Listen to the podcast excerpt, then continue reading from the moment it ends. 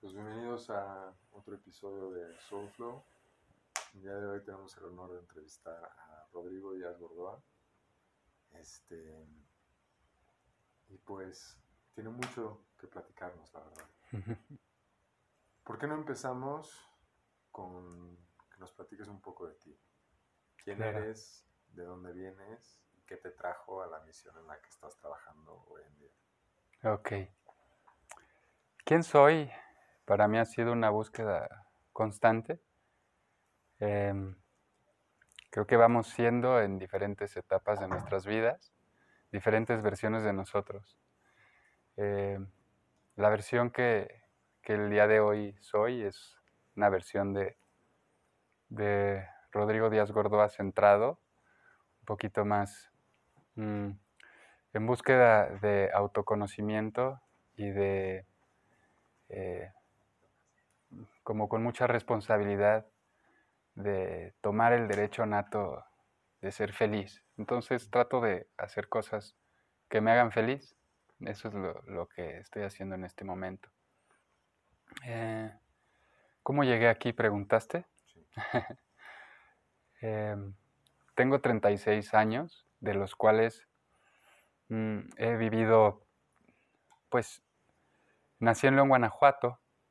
Estuve ahí los primeros 18 años de mi vida, estudiando, eh, aprendiendo eh, algunas cosas de, em, pues, cotidianas de la vida con mis grupos de amigos. Siempre la verdad es que he tenido eh, el privilegio de, estar rodeado de personas con las que he podido compartir y, pues crecer en, un sentido, eh,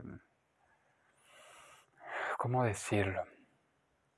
Fíjate que aquí lo, lo- lo chistoso es que a mí no me tocó vivir en un, en un núcleo familiar muy común y corriente. Eh, yo desde que tengo uso de razón, he estado en contacto con, con mi yo superior, eh, he estado en contacto con otros seres, con otras dimensiones. Y eh, fue a través de mi madre, eh, que es María Gordoa, es, ella es la fundadora de Casa Florecer, em, que me empezó, le empezó a poner pies y cabeza a lo que yo estaba sintiendo y a lo que yo estaba viviendo. Eh, fue con mi madre que empecé a tener un camino de desarrollo espiritual y de autoconocimiento desde que estaba súper chavito. Entonces, volviendo a la historia que me quedé antes de que interrumpiera, eh, siempre tuve al parecer una niñez común y corriente eh, hasta que hace algunos ocho años más o menos me empecé a, a interesar otra vez por lo que, eh, por el camino que mi madre de alguna u otra manera había sem- sembrado en mí. Yo había decidido explorar otras áreas, estuve mucho tiempo en management, estuve mucho tiempo en entretenimiento, trabajé con, con algunos músicos, eh, llegué a un nivel bueno, llegué a un nivel que, en el que estoy muy, muy satisfecho. Eh, fueron 11 años de, de carrera profesional en ese ámbito en específico cuando de pronto tengo un llamado, y es un llamado primero del corazón, un llamado muy genuino, donde yo ya estaba viendo la necesidad de darle un giro a mi vida. Y al mismo tiempo, como las cosas no son fortuitas, eh, estaba sucediendo a- eh, eh, como historia paralela que se estaba materializando el proyecto Casa Florecer, que existía en idea y en concepto desde hacía muchos años, pero apenas hasta hace más o menos cinco fue que empezó a tomar forma para existir como lo conocemos el día de hoy. Entonces se conjuntó que yo estaba buscando este camino eh, y que María Gordoa, mi madre, se encuentra con las personas correctas, con Humberto Gloria, con, con Luis Díaz Gordoa, y eh, empiezan a tramar todo, todo este, lo que el día de hoy conocemos como Casa Florecer. Eh, me acerco, me invitan y eh, pues formo parte, me uno a la familia y formo parte de, de- de Casa Florecer. El día de hoy, pues como CEO, como eh, sound healer, eh, utilizo yo las frecuencias para sanar y el sonido. Y este, pues como aventurero, porque al final de cuentas de eso se trata la vida, de, verla como, como una aventura. Creo que la vida está llena de momentos y está formada de ellos. Entonces, pues en este momento estamos eh, en autoconocimiento, en desarrollo de conciencia, en expansión con plenitud. Me gustaría regresar al principio. Sí. ¿no? ¿Por qué no nos platicas un poco más de estas experiencias que tuviste? Porque seguramente parte de nuestra audiencia ha tenido quizás experiencias similares o les despierta un interés por lo desconocido. Entonces, ¿cuáles son estas experiencias que tuviste que te acuerdas a las que después tu madre les dio un poco de... Claro, fueron varias, o sea, era algo muy cotidiano, pero te puedo nombrar algunas que ahorita tengo presentes. Por ejemplo, eh, hubo eh, una, una, ocasión en específico eh, que tenía como una semana que no estaba pudiendo dormir en mi cuarto con un, con un con una sensación en el pecho de, algo que me estaba llamando, me llamaba, me llamaba, me llamaba, me llamaba. Y eh, pues no podía dormir. Y al quinto día, este, volteo con mi madre y le cuento, oye, ma, fíjate que ya tengo cinco días sin poder dormir, no sé qué está pasando, pero estoy sintiendo pues algo que me está llamando en el pecho, este, como un imán, como si algo me jalara y, y me está dando mucho miedo y no, no estoy pudiendo dormir, algo está pasando, pero físico, es algo que siento. Entonces, eh, mi madre justo en ese eh, me, dijo, mira, yo tengo también los mismos, el mismo tiempo que tú tienes, también sin poder dormir.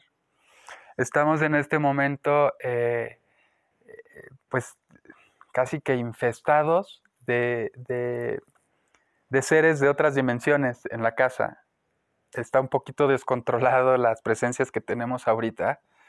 Entonces la carga es muy, muy dura. Y tú como eres muy sensible, pues lo estás, lo estás sintiendo igual que yo y no estás pudiendo dormir, pero no te preocupes, vamos a hacer eh, eh, trabajo para, eh, para armonizar un poco el, espacio, que todos estos seres de luz, los que sean de luz, se queden con nosotros y los que están un poquito no vibrando en una frecuencia tan alta, pues les vamos a pedir que se vayan.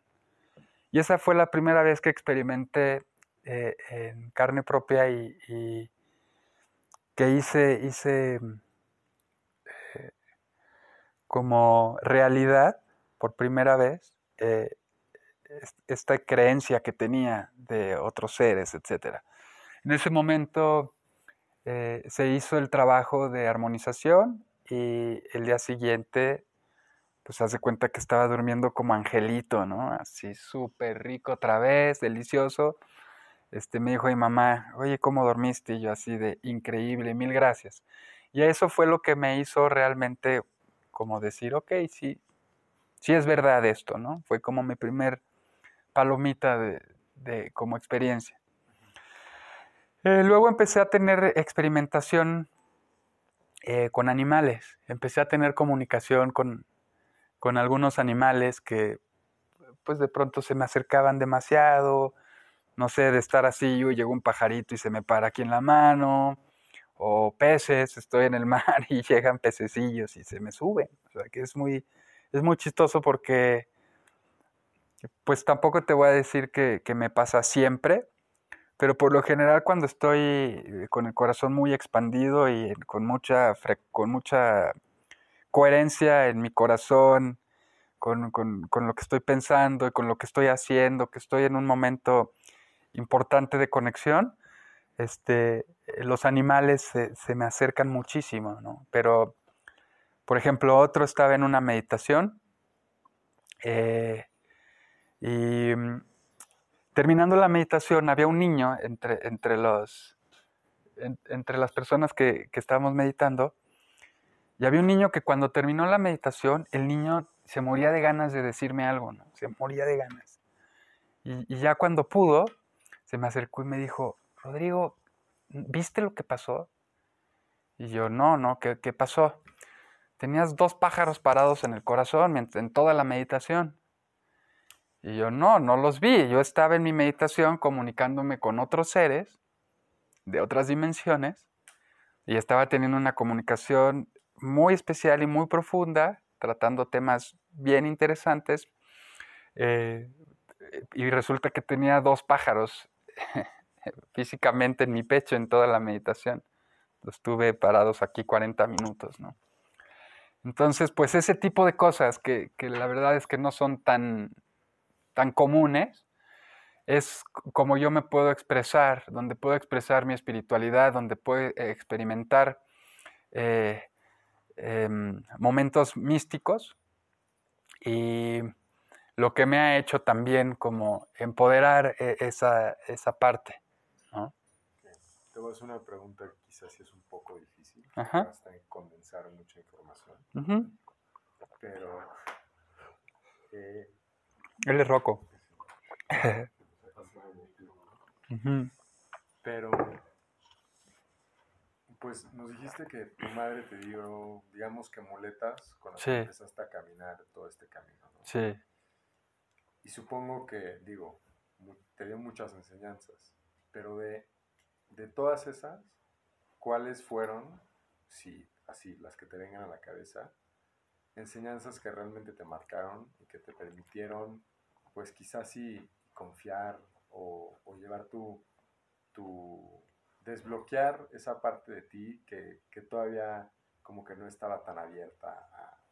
Yo creo que, yo creo que fue mi iniciación de Reiki, cuando tenía como 10 años de edad. Eh, mi mamá nos llevó a, a un retiro eh, a que nos iniciáramos de Reiki a mí y a, y a otros familiares, a mis hermanos.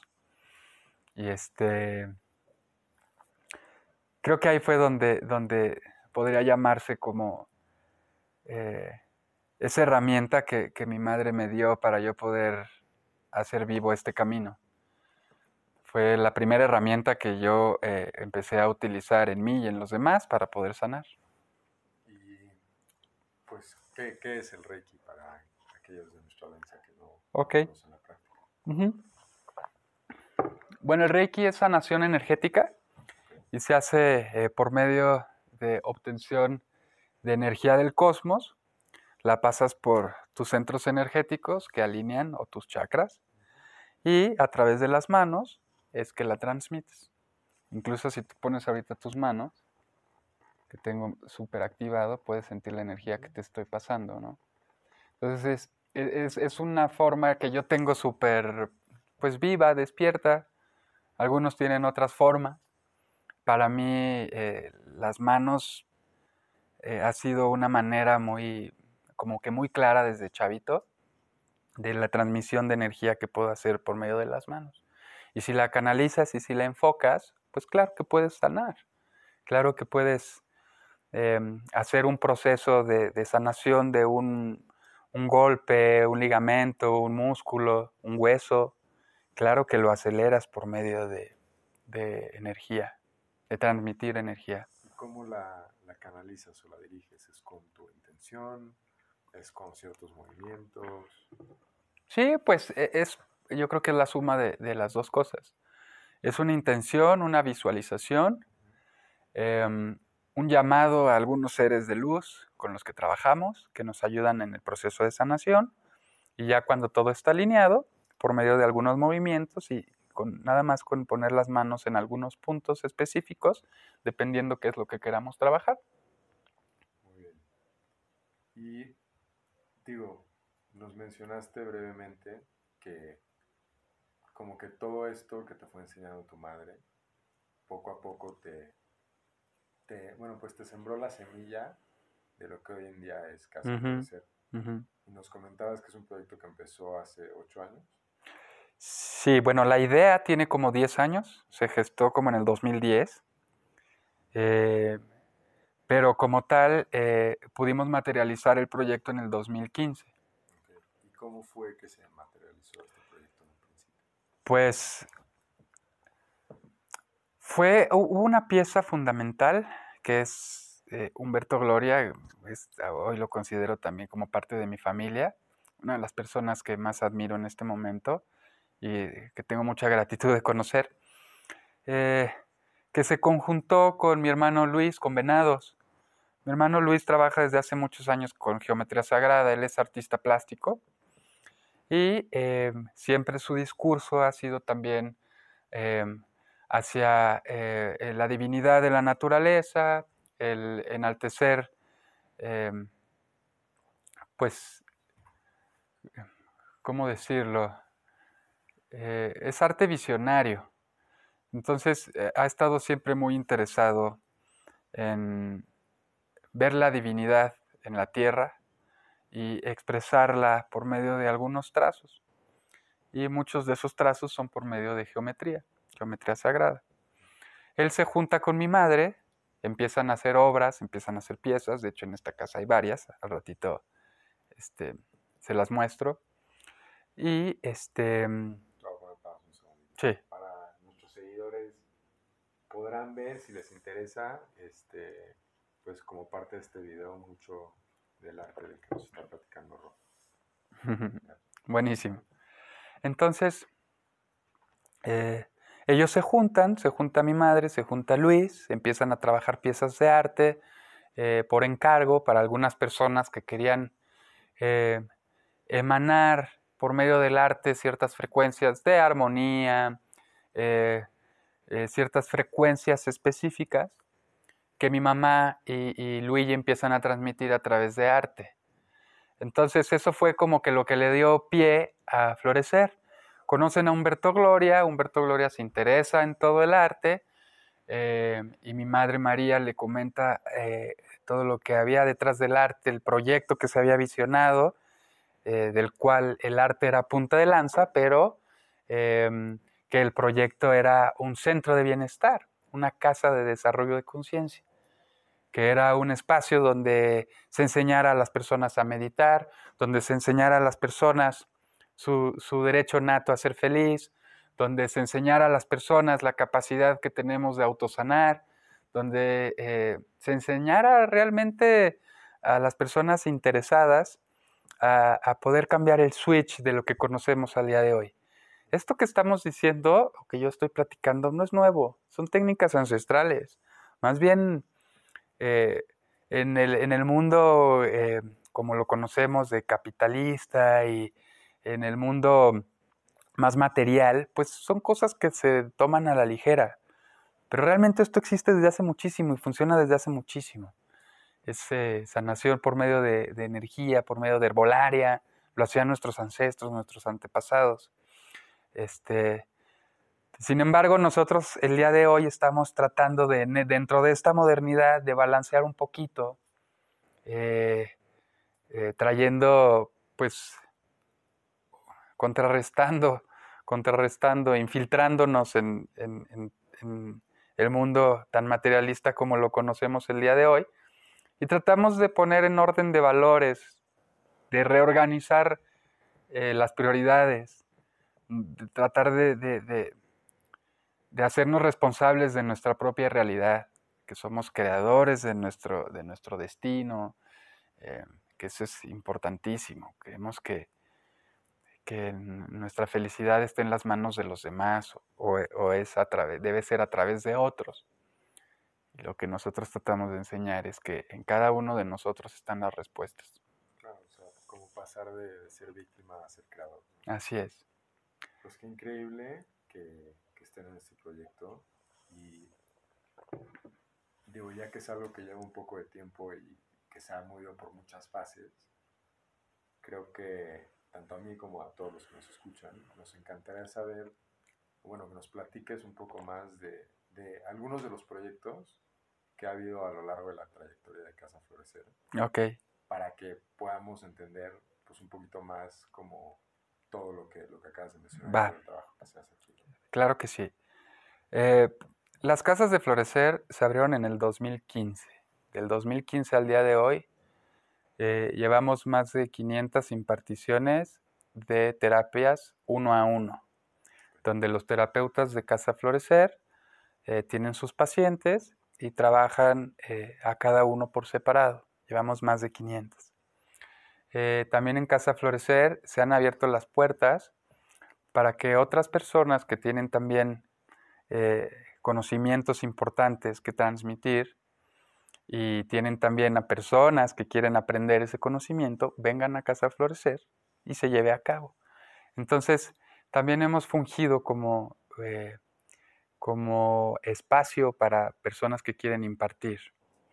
Y eh, en ese sentido llevamos también más de 300 eventos de diferentes eh, técnicas, de diferentes ideologías.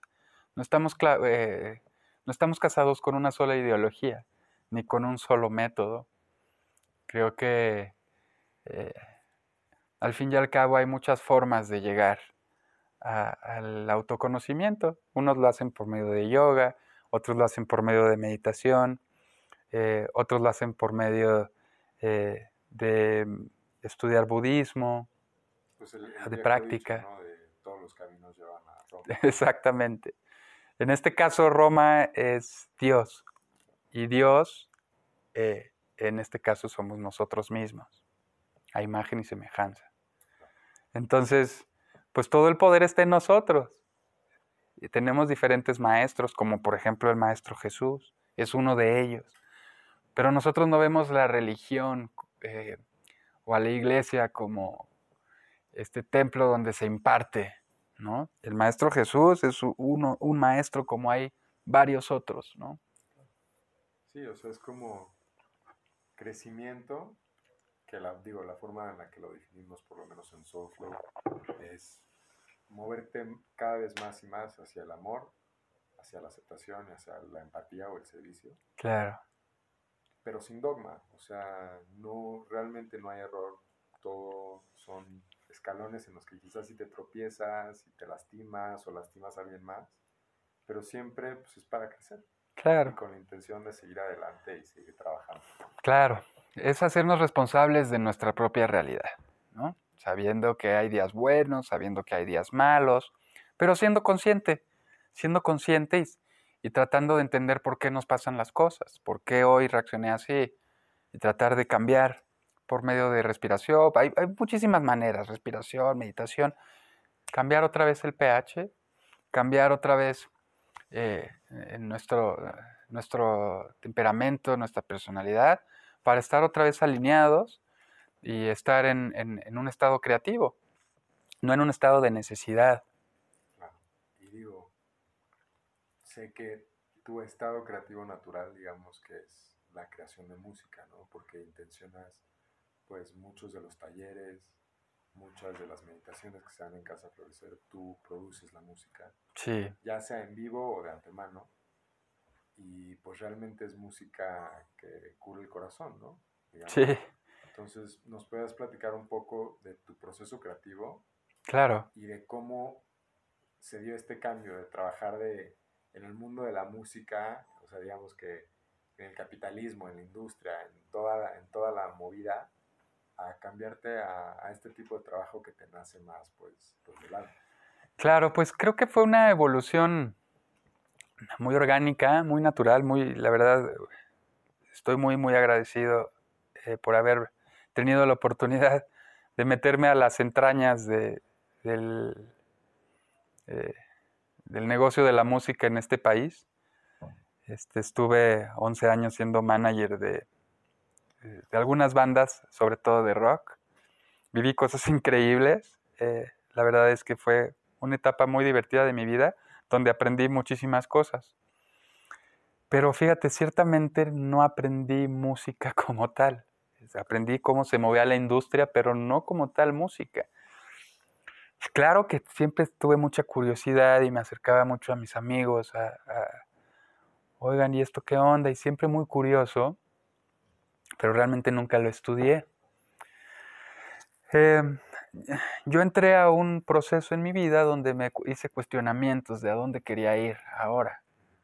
Llegué a trabajar en un, en un, en un buen puesto, en una buena empresa, eh, trabajando con artistas de, talla mediana, alta, grande, y eh, me di cuenta que no sabía si lo que quería seguir haciendo en mi vida era estar detrás de artistas, detrás de músicos.